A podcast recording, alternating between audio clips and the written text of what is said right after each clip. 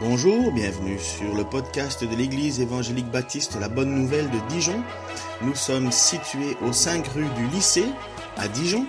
Vous pouvez trouver des informations sur notre Église sur le site internet www.la-bonne-nouvelle.org. Passez une excellente journée ou soirée.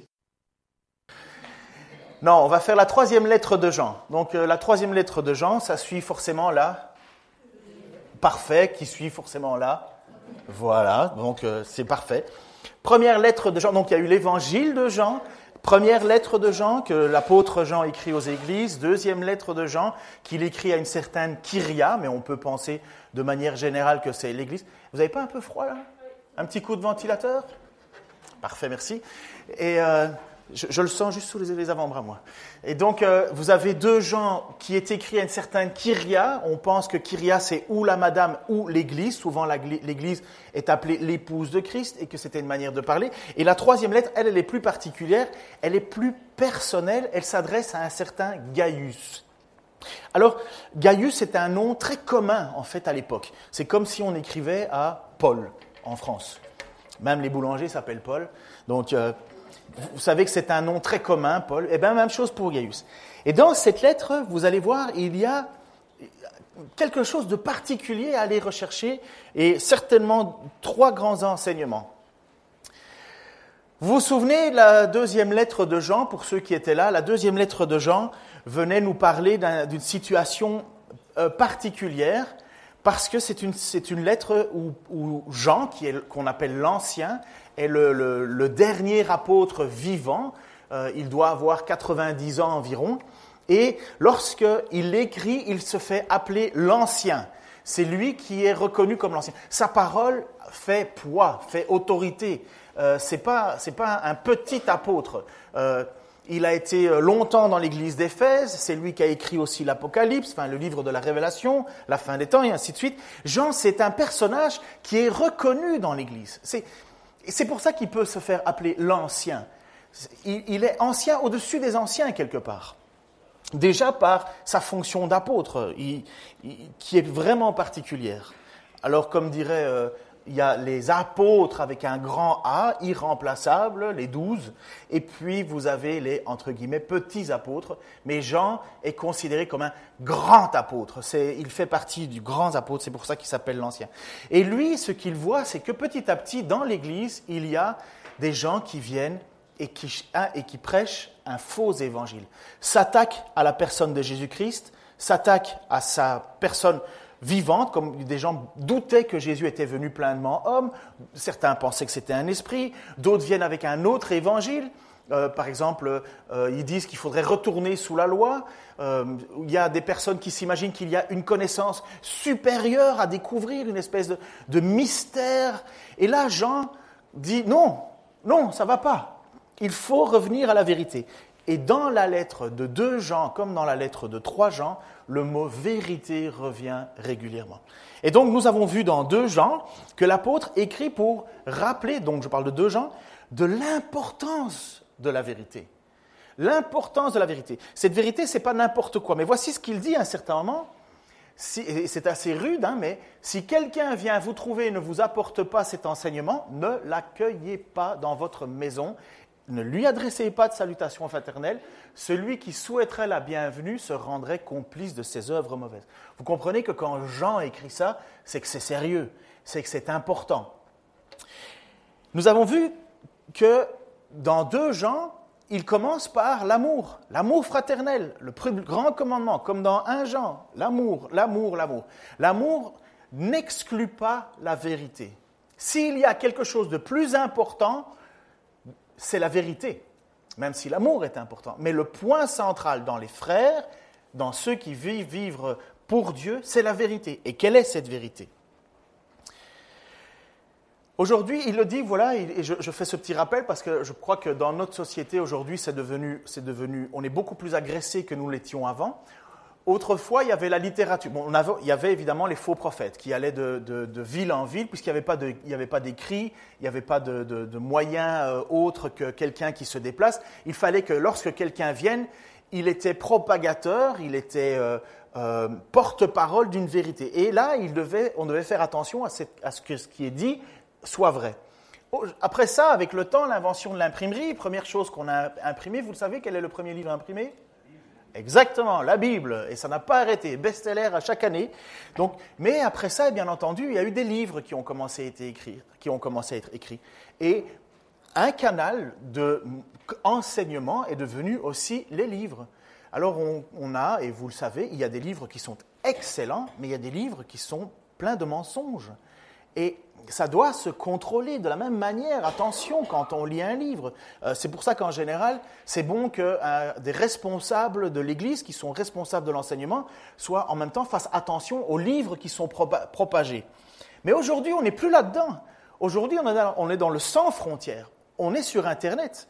Tout le monde a, je pense, à part quelques irréductibles gaulois, tout le monde a Internet ou d'une manière ou d'une autre. On On n'est pas moins mauvais, on n'est pas meilleur ou, moins bon si on ne l'a pas, mais, Internet, c'est un moyen de, de, faire venir des informations jusqu'à nous. Mais là, il n'y a plus de contrôle.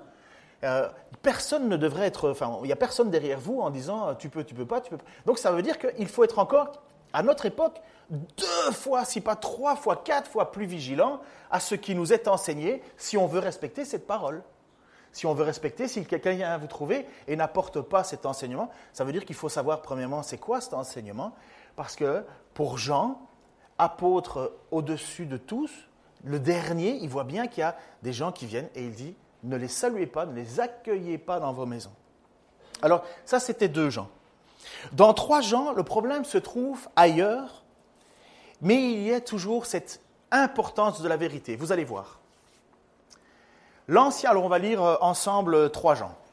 L'Ancien à mon bien-aimé Gaius, que j'aime dans la vérité. Cher ami, je souhaite que tu prospères à tous égards et que tu sois en aussi bonne santé physique que spirituelle. Je me suis beaucoup réjoui lorsque des frères sont venus de chez toi et m'ont rendu ce témoignage.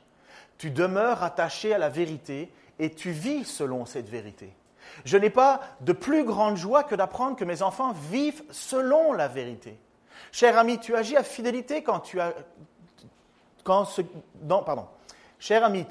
fidélité dans ce que tu accomplis pour les frères, qui de plus sont des étrangers pour toi. Ils ont rendu témoignage de ton amour devant l'Église. Tu agiras bien si tu pourvois à la suite de leur voyage d'une façon qui plaît à Dieu. En effet, c'est pour proclamer le Christ qu'ils sont partis sans rien accepter de la part des non-croyants.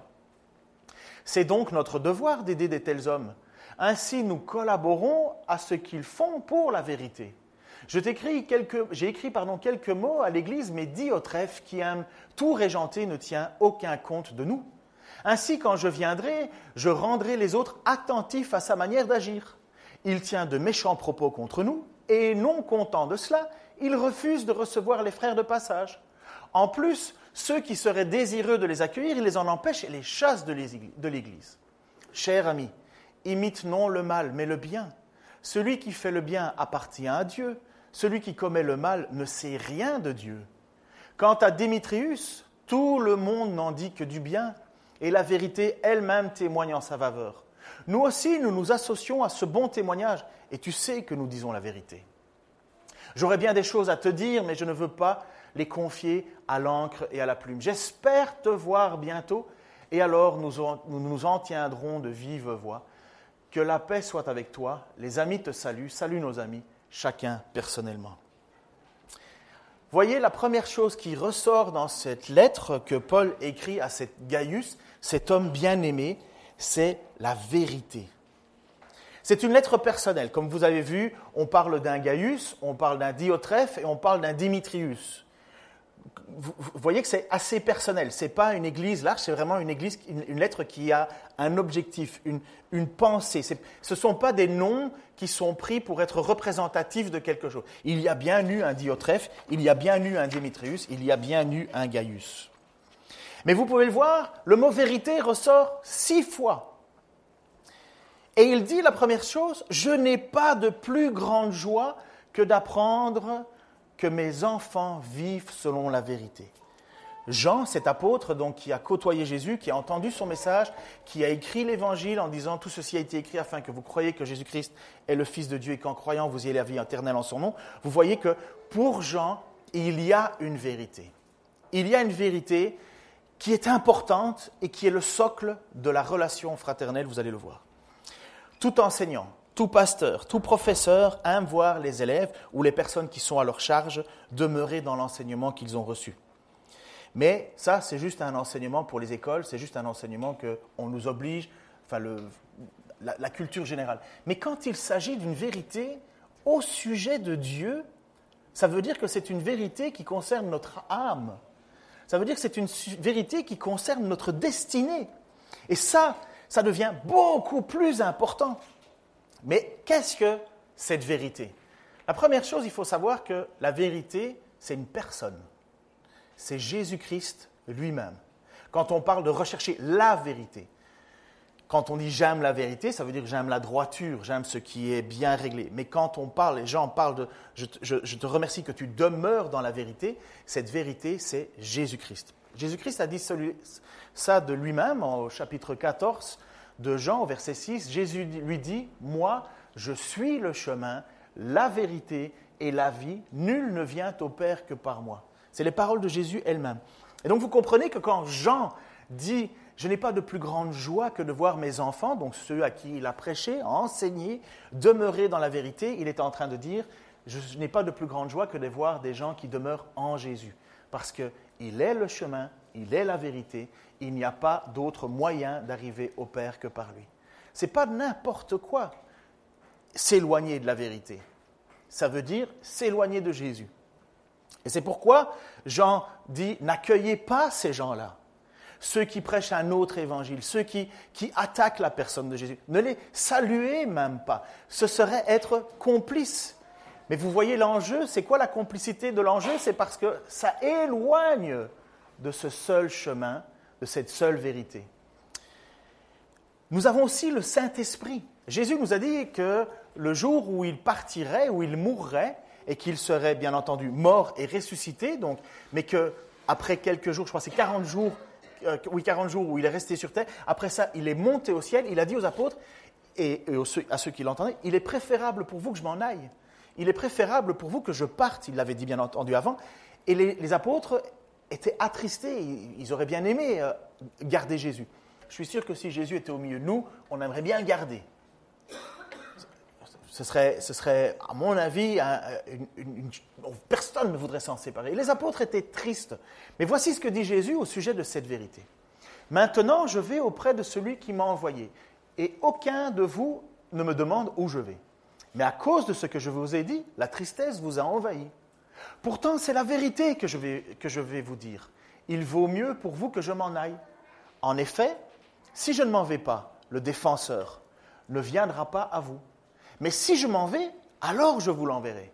Et quand il sera venu, il prouvera au monde qu'il s'égare au sujet du péché, de ce qui est juste et du jugement de Dieu.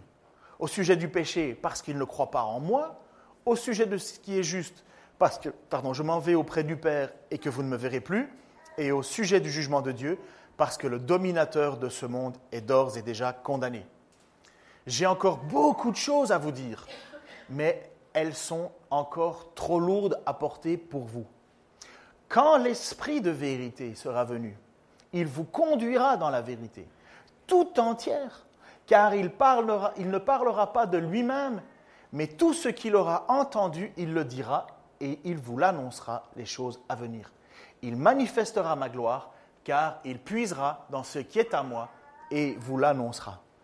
Jésus est en train de nous dire donc dans ce passage qu'il va partir, il va quitter, il va aller auprès de son Père et qu'il va nous envoyer le Saint-Esprit. Et ce Saint-Esprit a plusieurs fonctions, mais la première fonction, c'est qu'il nous convainc du péché. Je vais refaire un petit récapitulatif simple pour une conversion. Qu'est-ce qu'une conversion? La première chose d'une conversion, de vouloir venir à Dieu, c'est de se reconnaître comme étant pécheur. Pourquoi? Parce qu'on est tous enfermés dans le péché.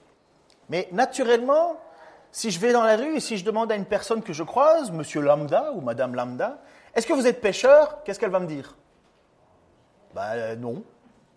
Euh, Euh, ou bien peut-être euh, seulement en vacances, au bord de la mer.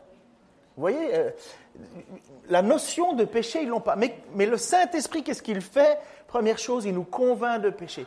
Il met en nous une tristesse par rapport à Dieu. Il met en nous une tristesse par rapport à Dieu en disant, ah, je, ne peux pas m'approcher de Dieu.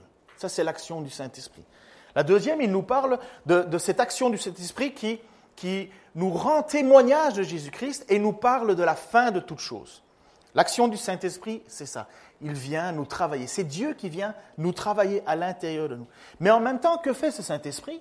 Il est là pour nous enseigner les vérités au sujet de Dieu. Il est là pour nous parler de ce que Jésus...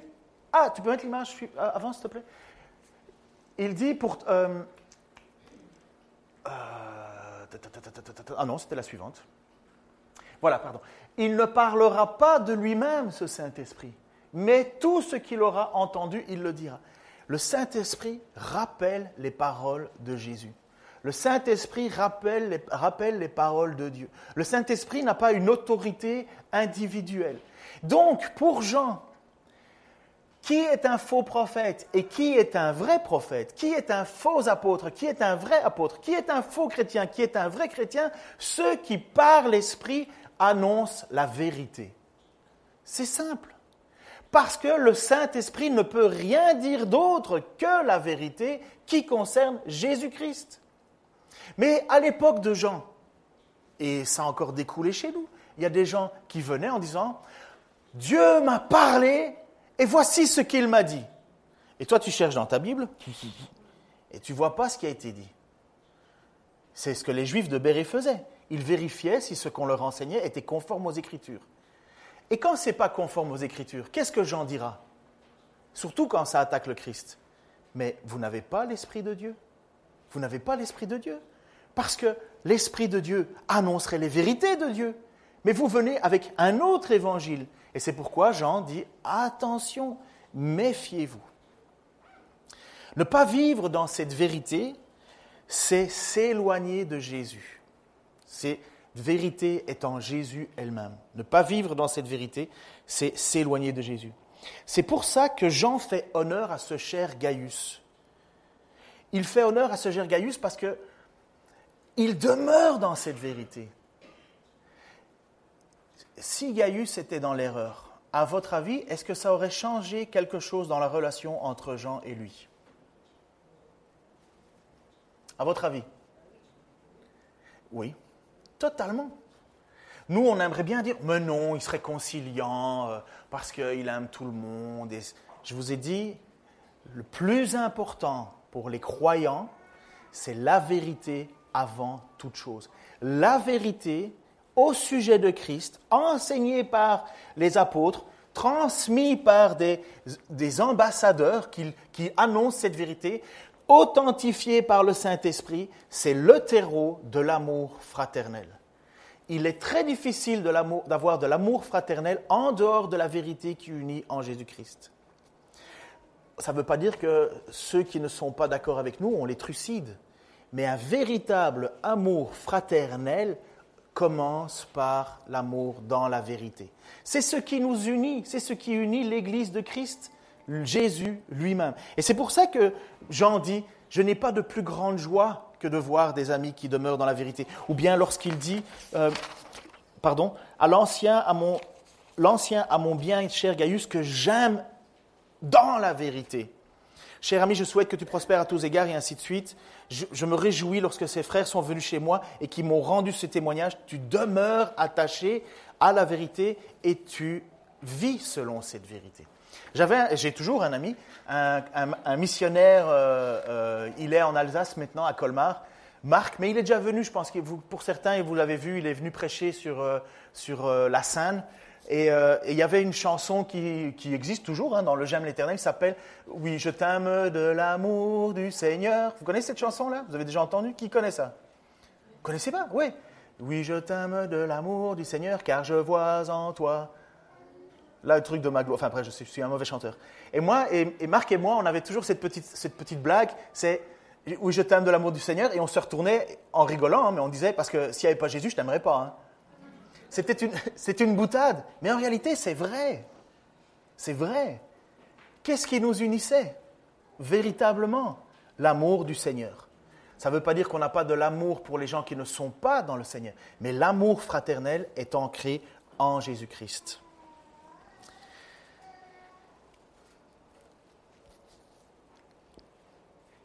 Qu'est-ce qu'implique cette vérité que nous avons en commun, qui est le terreau de notre amour fraternel? Eh bien, voici ce que l'amour pratique. Cher ami, tu agis, ah, avec fidélité dans ce que tu accomplis pour les frères qui, de plus, sont des étrangers pour toi. Ils ont rendu témoignage de ton amour devant l'Église. Tu agiras bien si tu pourvois à la suite de leur voyage d'une façon qui plaît à Dieu. En effet, c'est pour proclamer le Christ qu'ils sont partis, sans rien accepter de la part des non-croyants. C'est donc notre devoir d'aider de tels hommes. Ainsi, nous collaborerons à ce qu'ils font pour la vérité. Vous voyez que le mot Christ, vérité et ainsi de suite sont, sont interchangeables. Cette vérité dans laquelle nous sommes, cet amour dans lequel nous sommes, fait que nous pouvons accueillir des gens que nous ne connaissons pas, mais dont nous savons qu'ils sont dans la vérité. Vous, avez peut-être ici au milieu de nous des gens qui ont déjà voyagé un peu partout.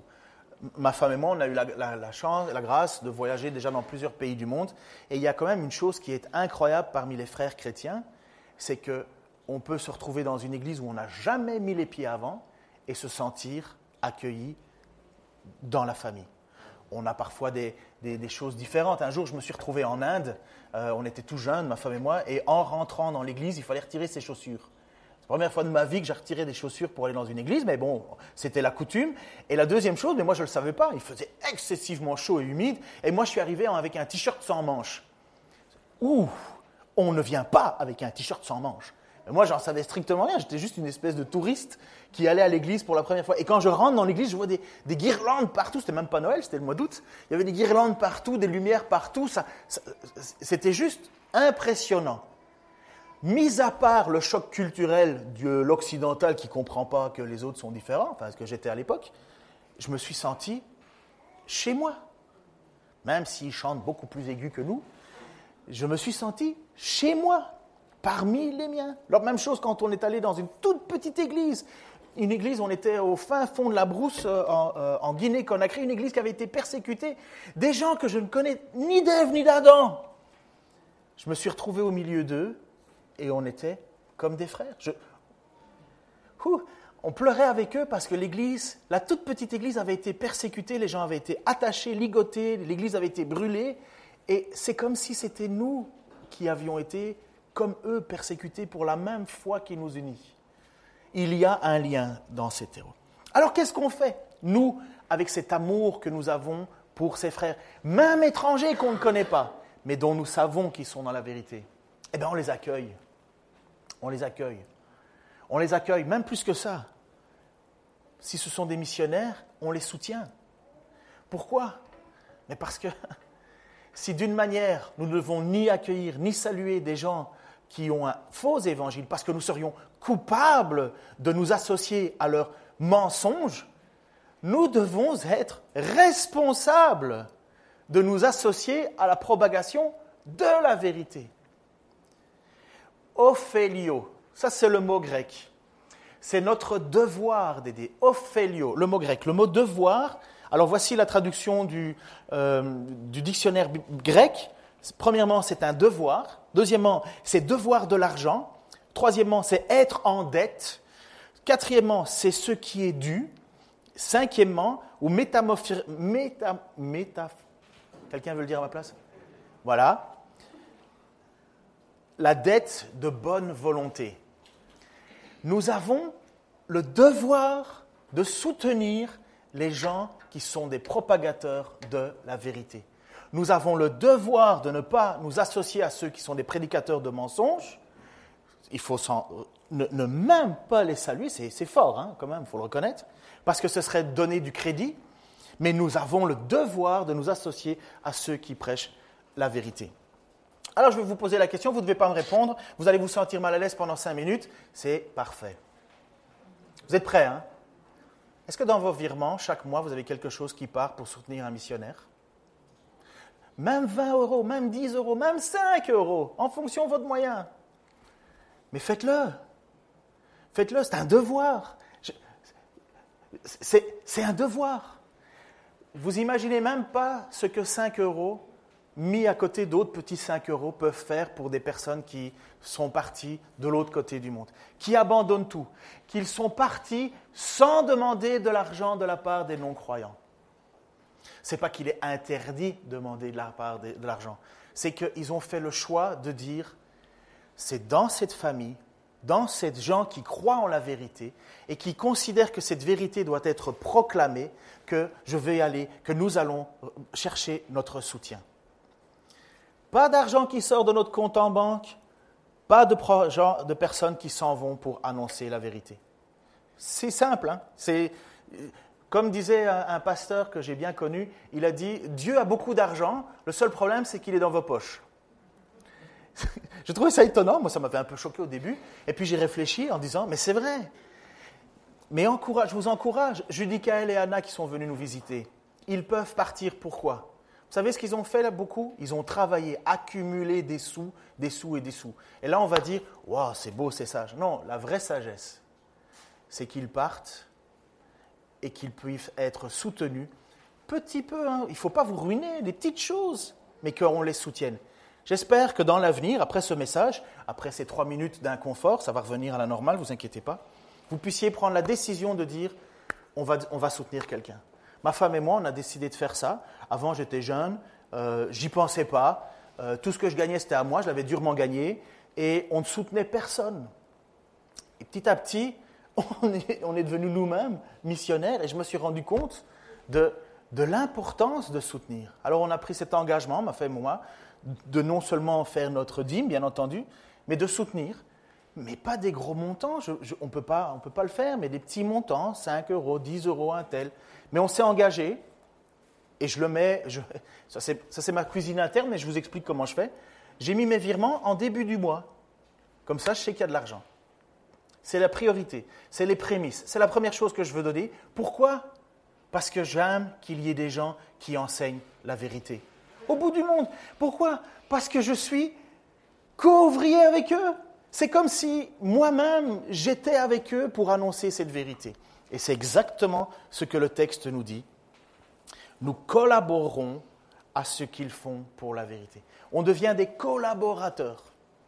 Je ne leur demande pas toutes les cinq minutes, euh, un, retour sur investissement ou quoi que ce soit. Hein. Je ne suis pas en train de leur dire euh, j'ai pas reçu ma lettre de nouvelles, je t'écris plus, je te soutiens plus, je fais plus ça. Mais on s'est engagé et c'est une grâce. C'est une grâce de savoir que de l'autre côté du monde, il y a des gens, ou même, ou même à côté de chez nous, des gens qui peuvent annoncer cette vérité. C'est une grâce. Et ça nous a jamais ruinés. Si d'un côté, Jean, je pense que non, j'ai pas mis le passage. Si d'un côté celui qui souhaiterait la bienvenue se rendrait complice des œuvres mauvaises, d'un autre côté Jean nous pousse à être collaborateurs de gens qui annoncent la vérité. Ça va, c'est passé le moment d'inconfort Alors, il y a dans notre communauté beaucoup de Gaius. Il y a des gens qui font bon accueil. Et il y avait dans la communauté dans l'Église des gens qui faisaient bon accueil.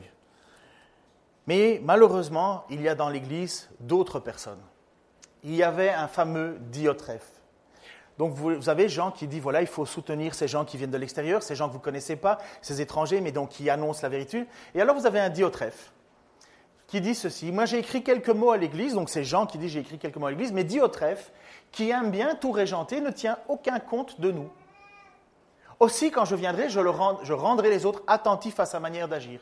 Il tient de méchants propos contre nous, et non content de cela, il refuse de recevoir les frères de passage. En plus, ceux qui seraient désireux de les accueillir, il les en empêche et les chasse de l'Église. Cher ami, imite non le mal, mais le bien. Celui qui fait le bien appartient à Dieu, celui qui commet le mal ne sait rien de Dieu. Moi, quand je pense que quand il est écrit à la fin, celui qui commet le mal ne sait rien de Dieu, je pense que ça s'adresse à Diotrephe. Diotrephe, c'est une personne qui apparemment n'a pas un problème doctrinal. Ce n'est pas un problème de doctrine, c'est un problème d'attitude. Cette personne, comme dit John Stott, John Stott dit que c'est une personne remplie de vanité. Son nom, euh, si je ne me trompe pas, ça veut dire fils de Zeus, ou quelque chose comme ça, fils d'une divinité. C'est un nom d'une personne qui, c'est un nom rare, très rare, et uniquement dans les familles euh, riches et puissantes. Alors, est-ce que c'est quelqu'un de riche et puissant qui s'est intéressé à la, vie chrétienne? Peut-être. En tout cas, il est dans l'Église. Mais apparemment, il a des attitudes qu'il n'a pas bien compris. Il veut être le chef. Il veut tout régenter, voici ce qu'il dit. Il veut tout régenter. Il ne tient pas compte de ce que Jean, l'ancien, reconnu comme ancien, il ne tient pas compte de ce que l'ancien dit. Et pire que ça, il empêche les gens de vouloir faire de bonnes choses. Il y a des personnes qui voudraient accueillir ces fameux messagers qui vont et qui partent et qu'on soutient, ils vont, ils partent. N'oubliez pas, il n'y a pas, d'écrit. La, seule manière dont l'évangile se propage à l'époque, c'était des personnes qui annonçaient ce message à, gauche, à droite. Et donc, eux, ils disent Ah non, toi, tu ne viens pas, tu viens pas chez nous, je ne veux pas t'entendre, je ne veux rien savoir de toi. Et quand il entendait que quelqu'un dans la communauté accueillait ou voulait faire bon accueil, il disait Toi, je ne veux plus te voir dans l'église. Vous imaginez, mais quel tyran Quel tyran ce n'est pas un problème, apparemment, doctrinalement, il n'est pas repris. Mais il y a Jean qui va devoir quand même intervenir. Et il ne va pas intervenir de manière euh, discrète. Il va intervenir de manière publique. Qui connaissait euh, le nom de Diotrephe avant? Mais publiquement, des millions et des millions et des millions de gens connaissent le nom de Diotrephe. Des millions et des millions et des millions de gens savent que Diotrephe va passer un savon, va se faire passer un savon par Jean. Lorsque je viendrai, euh, il dit, attends, alors ainsi quand je viendrai, je rendrai les autres attentifs à sa manière d'agir. Il y a dans des églises des personnes qui ne tiennent absolument pas compte de ce que on leur dit. Ils répandent parfois même des mauvaises paroles et ils ne font pas bon accueil aux autres. Ils veulent pas d'autres prédicateurs. C'est les chefs des chefs. Et ils excommunient les autres qui ne pensent pas comme eux. Ce n'est pas une question doctrinale ici. Ce n'est pas une question de, de, défendre ou pas défendre la vérité. C'est des personnes qui veulent tout gérer. Ils veulent être seuls maîtres à bord. Mais qu'est-ce que ça témoigne, ça, selon vous? Un manque de quoi? Amen. Déjà, premièrement, humilité. Deuxièmement, qu'est-ce qui manque fondamentalement? L'amour. Quel est le signe que nous sommes sauvés dans un Jean, vous vous souvenez, il y a trois choses essentielles dans le fait de savoir que nous sommes sauvés, que nous sommes bien chrétiens.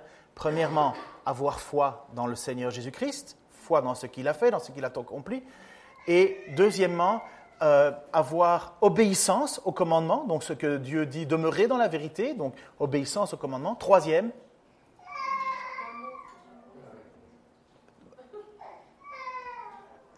Allez-y.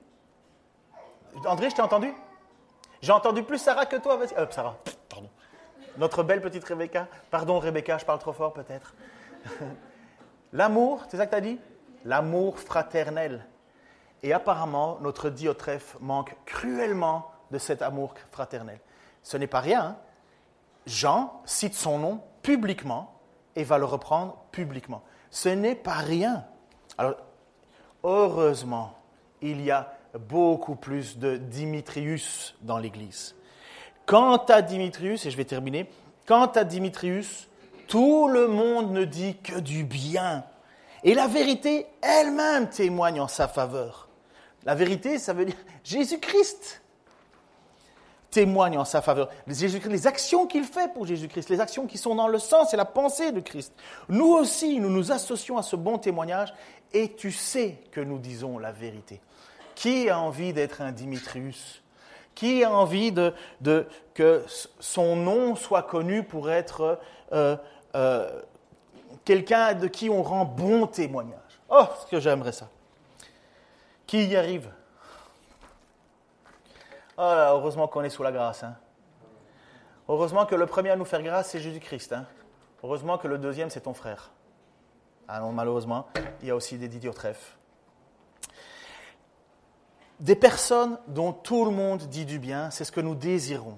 C'est ce que je désire. J'aimerais, j'aspire à être une personne dont beaucoup disent du bien. J'aspire, j'espère que vous aspirez aussi à être une personne qui vit dans la vérité. Ce n'est pas juste qu'il l'a dit, mais qui vit, qui, met sa, vie en, parallèle avec ses paroles. Ça, c'est précieux une église comme ça. C'est précieux une église qui, qui, où, chaque personne est un modèle. Et on a besoin de modèles dans nos vies. On a besoin de modèles vers qui on peut regarder. Et c'est pour ça que le nom de Démétrius est donné.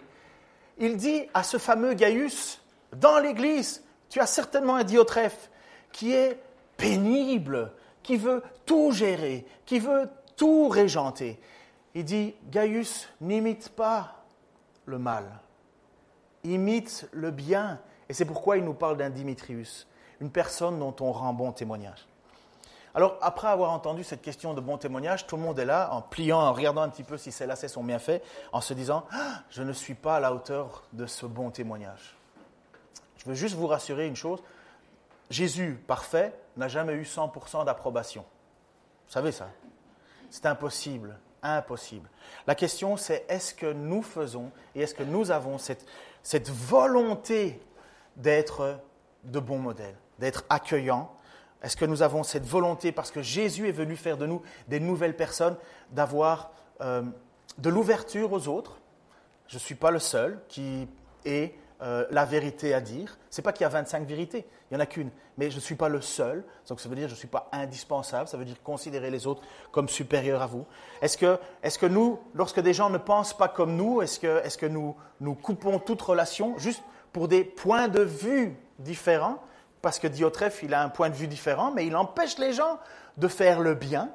Euh, est-ce que nous avons ça en nous, oui, on veut être des bons témoins. J'espère que c'est la même chose pour vous, mais c'est une lutte, c'est un devoir. Et je crois que c'est une des raisons pour laquelle Jean nous écrit, enfin écrit à cette Église, et il nous écrit à nous, parce que nous avons besoin d'être encouragés, encouragés, encouragés, parce qu'il y a une lutte.